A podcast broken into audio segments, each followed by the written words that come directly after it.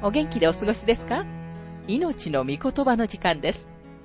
この番組は世界110カ国語に翻訳され、1967年から40年以上にわたって愛され続けている J. バーノン・マギー神学博士によるラジオ番組、スルー・ザ・バイブルをもとに日本語訳されたものです。旧新約聖書66巻の学びから、コロサイ人への手紙の学びを続けてお送りしております。今日の聖書の箇所は、コロサイ人への手紙1章24節から27節です。お話は、ラジオ牧師、福田博之さんです。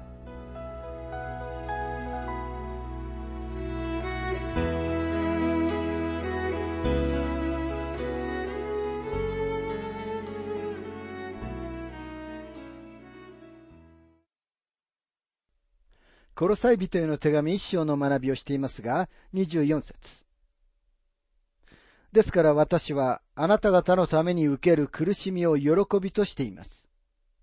そしてキリストの体のために私の身をもってキリストの苦しみの欠けたところを満たしているのです。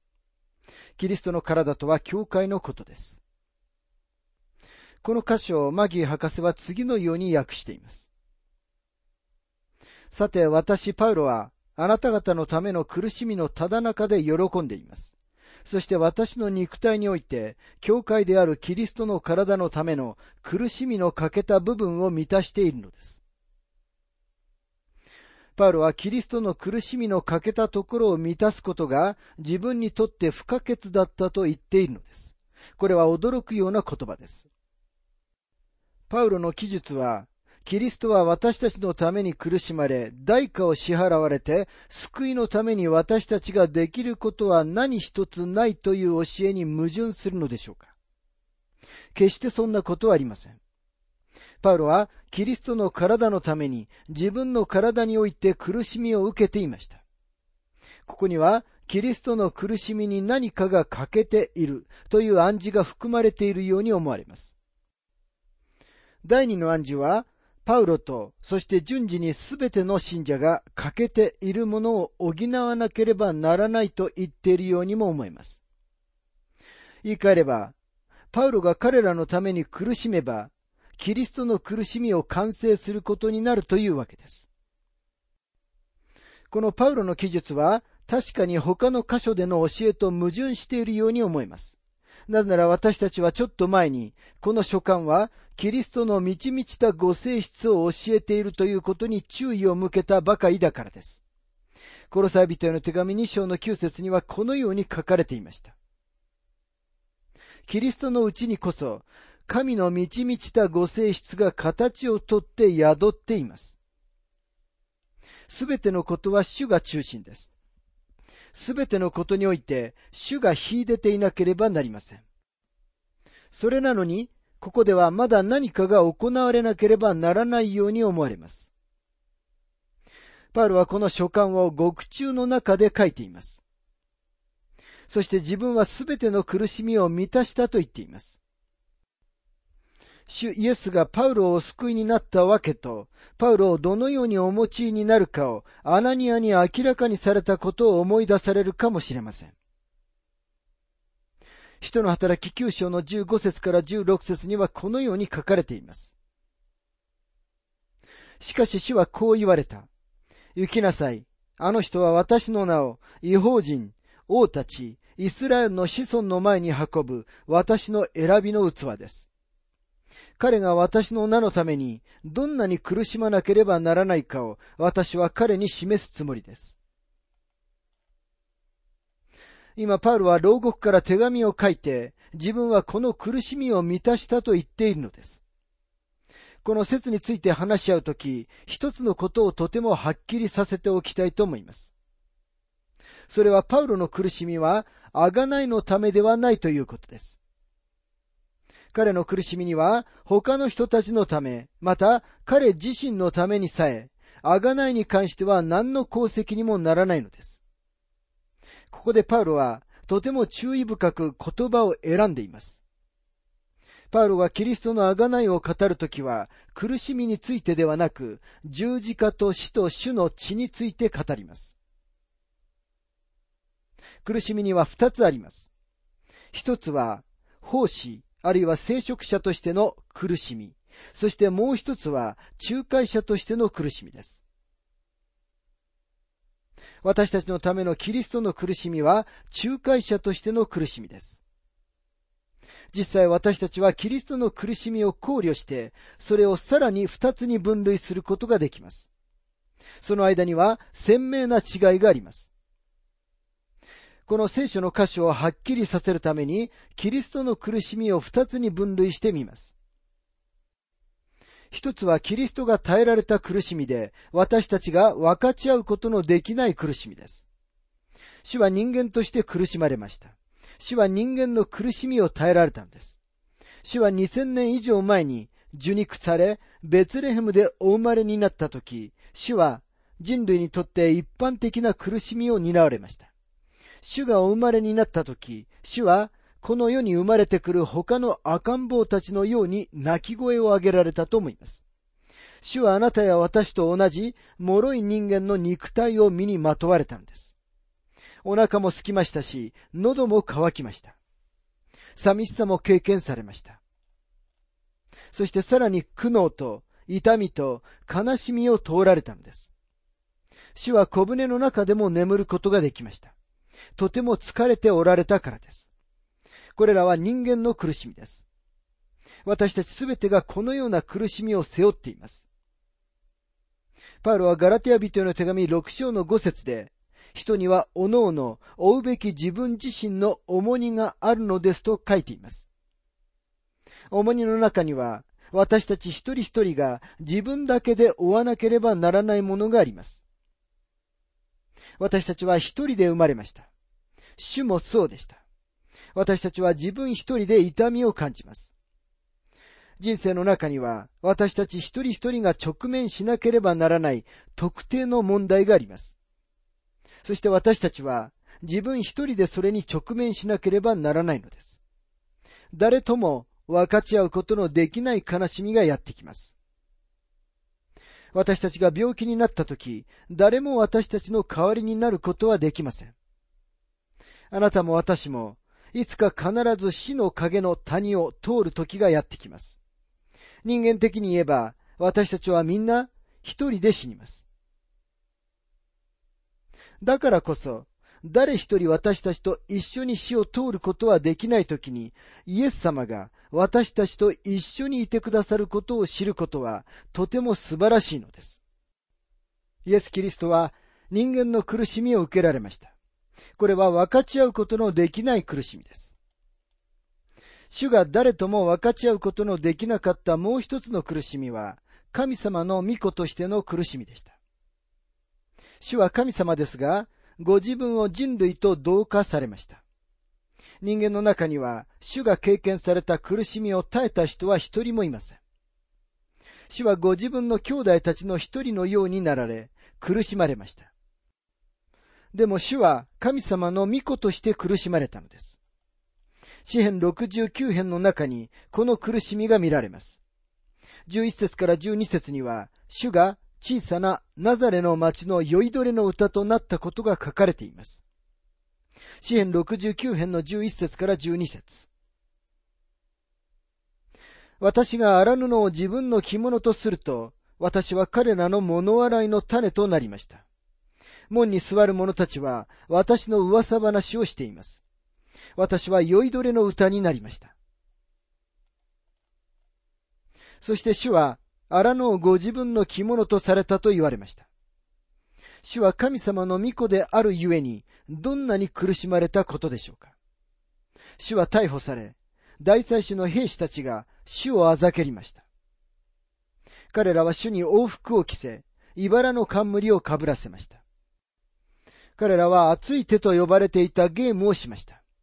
彼らは主に目隠しをし、すべての兵士たちが主を拳で殴りつけたのです。一人の兵士だけが殴りつけることをしませんでした。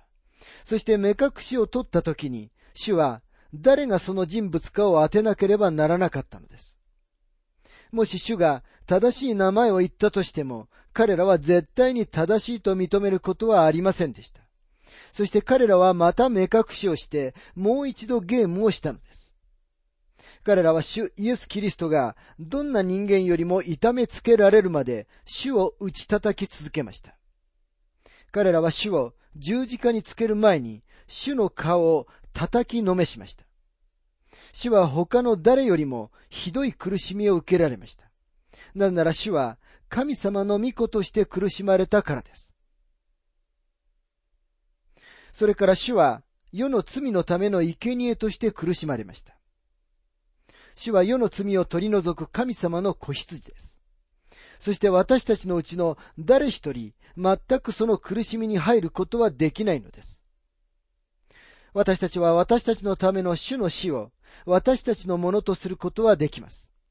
主が私たちの身代わりとなられたことを認めることもできます。でも私たちはその中に入っていくことはできないのです。主お一人だけが十字架に行かれました。主は神様に捨てられ、人に捨てられました。主の血は殉教の血ではありませんでした。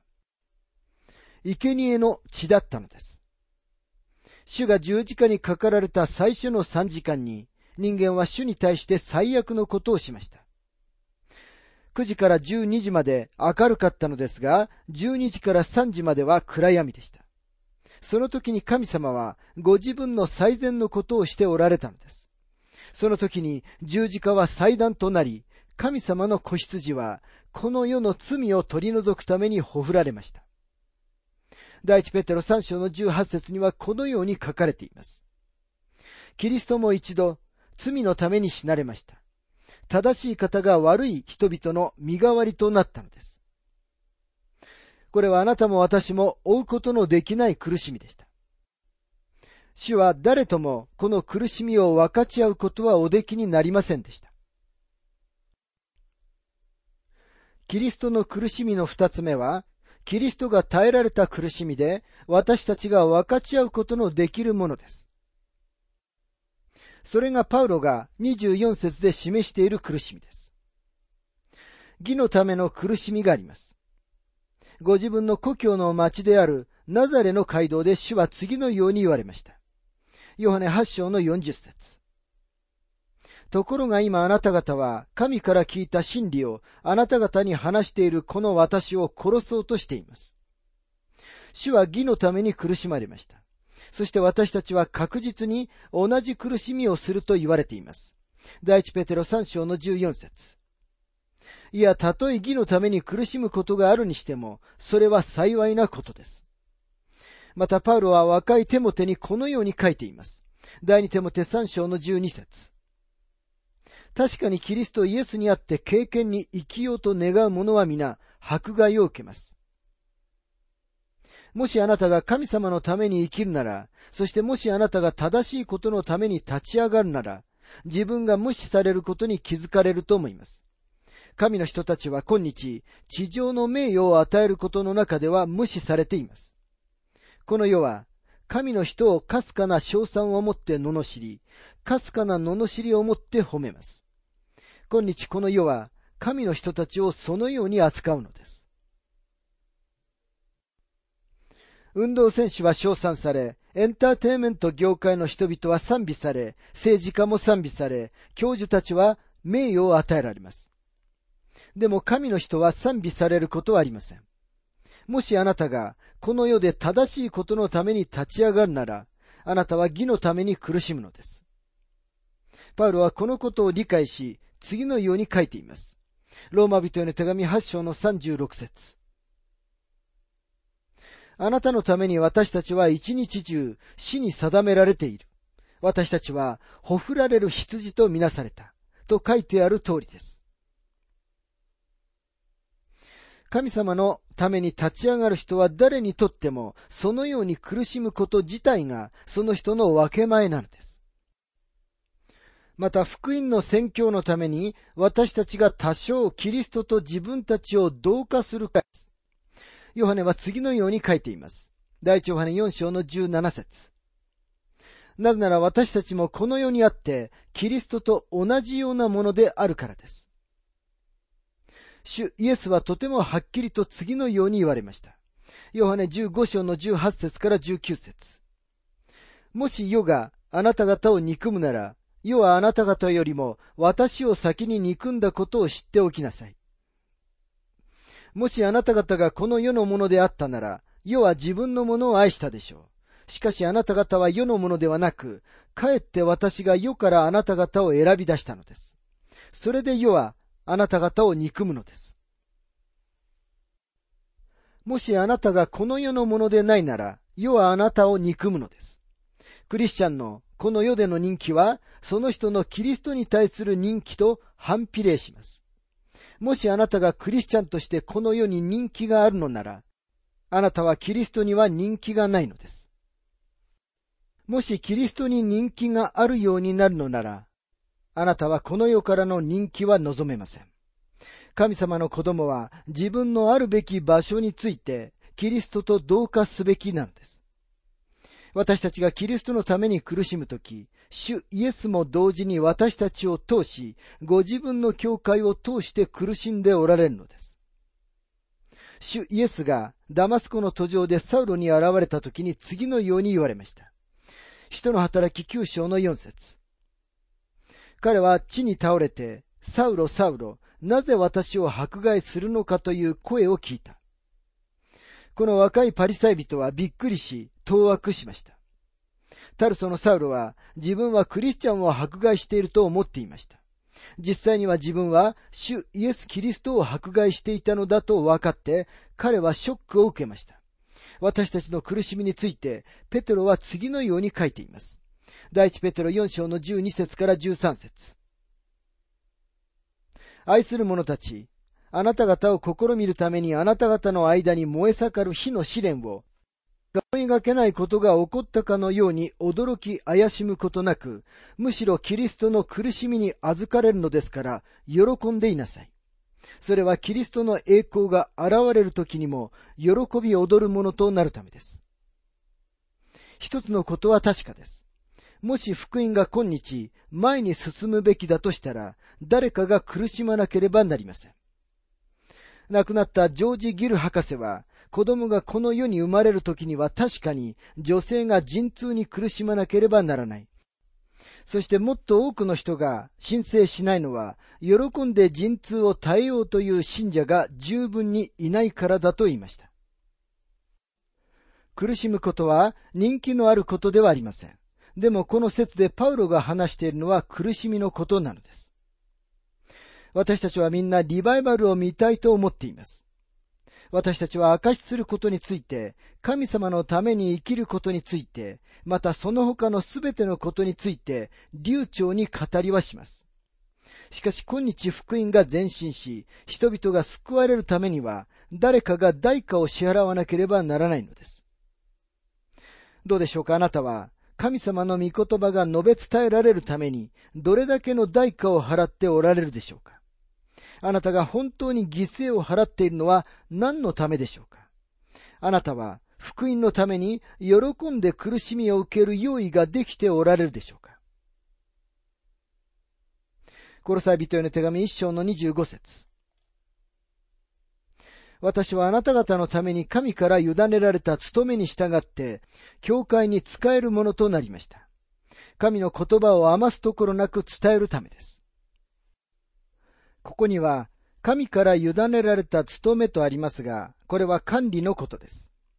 私たちは政治制度、国内制度、ビジネス制度のことを話しますが、神様は多様な制度、あるいは務めに基づいてこの世を取り扱われます。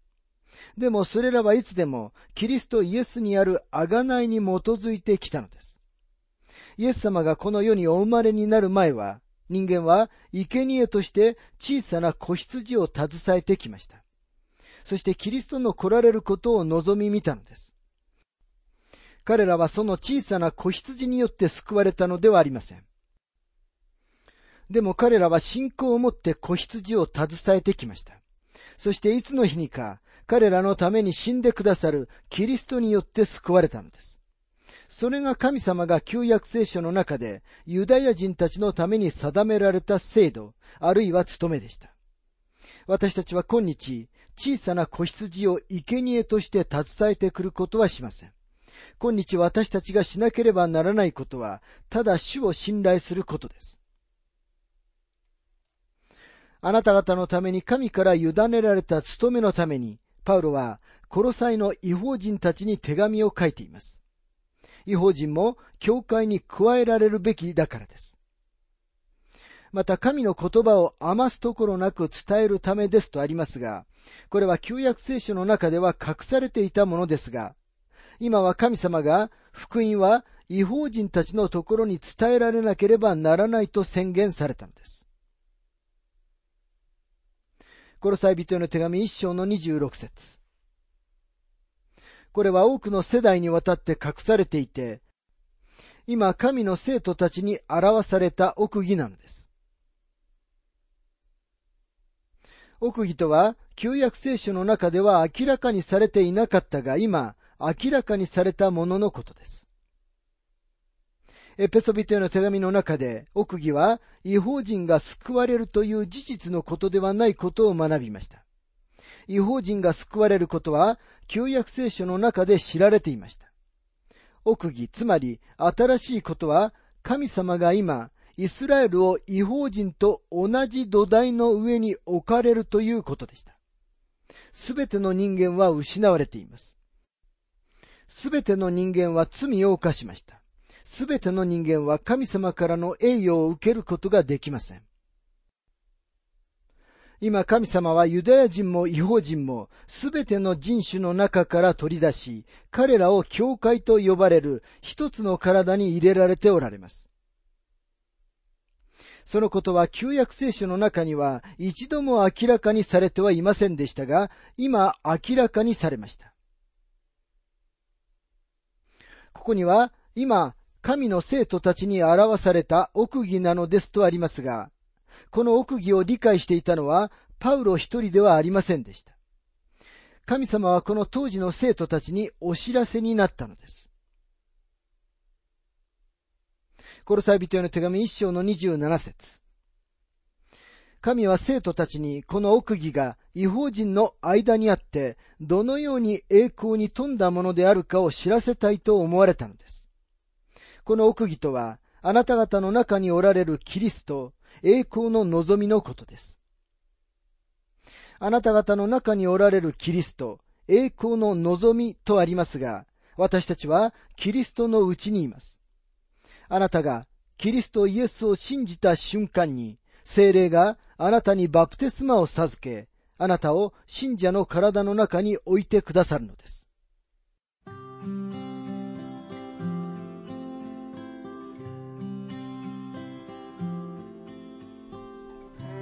命の御言葉お楽しみいただけましたでしょうか？